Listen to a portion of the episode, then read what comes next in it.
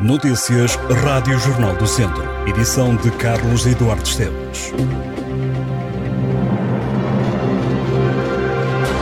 O mau tempo obrigou ao cancelamento da festa de passagem de ano em Viseu. A decisão da autarquia foi tomada esta tarde. Haverá, no entanto, o espetáculo de fogo de artifício a partir da meia-noite. Durante a última noite do ano velho está prevista chuva e vento fortes que se manterão ao longo das primeiras horas do novo ano.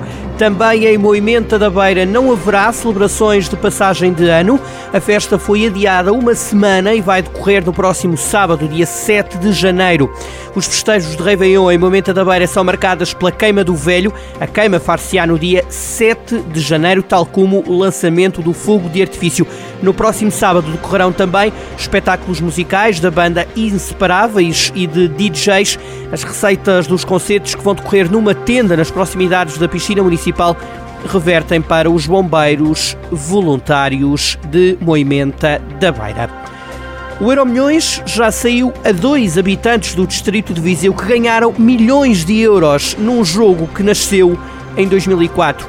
Segundo dados dos Jogos da Santa Casa avançados pelo Correio da Manhã, na região de Viseu foram atribuídos dois primeiros prémios no valor global de 41 milhões de euros. Também no distrito de Vila Real já foram contemplados com o primeiro prémio dois apostadores. Em Coimbra foram três e em Aveiro cinco. O Porto tem 17 euromilionários e é o distrito com mais vencedores. Viseu tem então dois dos 74 euromilionários do país, diz o Correio da Manhã. Um dos prémios saiu no restaurante Imperial da localidade de Vila Pouca, no Conselho de Santa Combadão, em novembro de 2011. O apostador ganhou 35 milhões de euros. Este ano o Euromilhões resultou em dois primeiros prémios, num valor de 104 milhões de euros.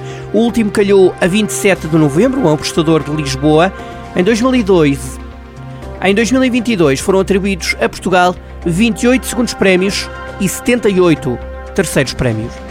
A nova unidade de cuidados intensivos do Centro Hospitalar Tondela Viseu, inaugurada em agosto, ainda não está a funcionar na plenitude por falta de pessoal.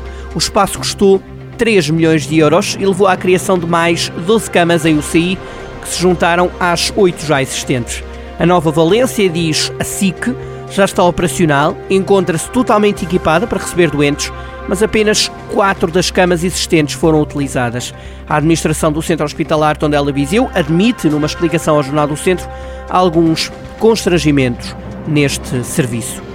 O número de incêndios florestais diminuiu para metade, incluindo nos dias de pior meteorologia em cinco anos, e registaram-se menos vítimas mortais, segundo o balanço da AGIF, a Agência para a Gestão Integrada de Fogos Rurais. No distrito de Viseu ocorreram 663 fogos este ano, que destruíram 1.798 hectares de floresta e mato. O balanço 2018-2022, publicado na página da internet da Agência para a Gestão Integrada de Focos Rurais, liderada por Tiago Oliveira, destaca que os portugueses conseguiram evitar o desastre e foi lançado o grande objetivo depois da catástrofe de 2017, em que os incêndios causaram mais de 100 mortos. O presidente da Cooperativa Agrícola do Távora defende que o governo devia estar, neste momento, a cautelar a criação de novas reservas de água, aproveitando a chuva que tem caído nas últimas semanas e que ajudou a encher várias albufeiras da região e do país. A barragem do Vilar, que serve os conselhos de Sardancelho, Moimenta da Beira e Taboaço, foi uma das que mais esvaziou no país, atingiu valores historicamente baixos.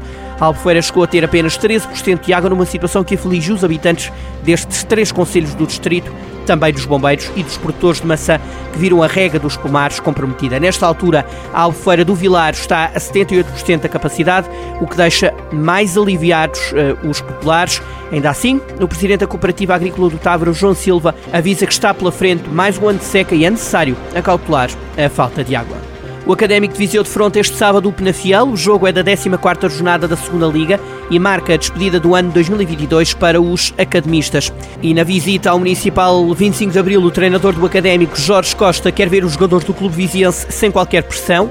Questionado sobre como blinda o balneário da pressão que referiu, Jorge Costa afirmou que a solução é o foco.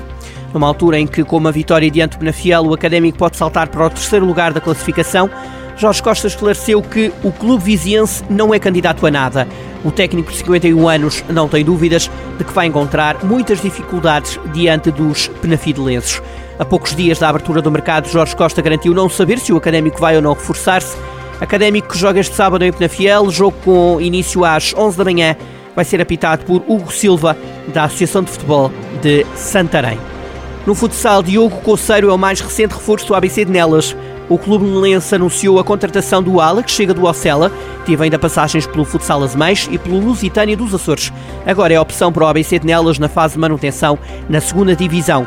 Os nelenses estão na Série 1 de manutenção. A equipa de futsal do ABC joga a primeira jornada no pavilhão do Arsenal Maia e vai fechar este campeonato em casa diante do Ladoeiro, a 27 de maio. Estas e outras notícias em jornaldocentro.pt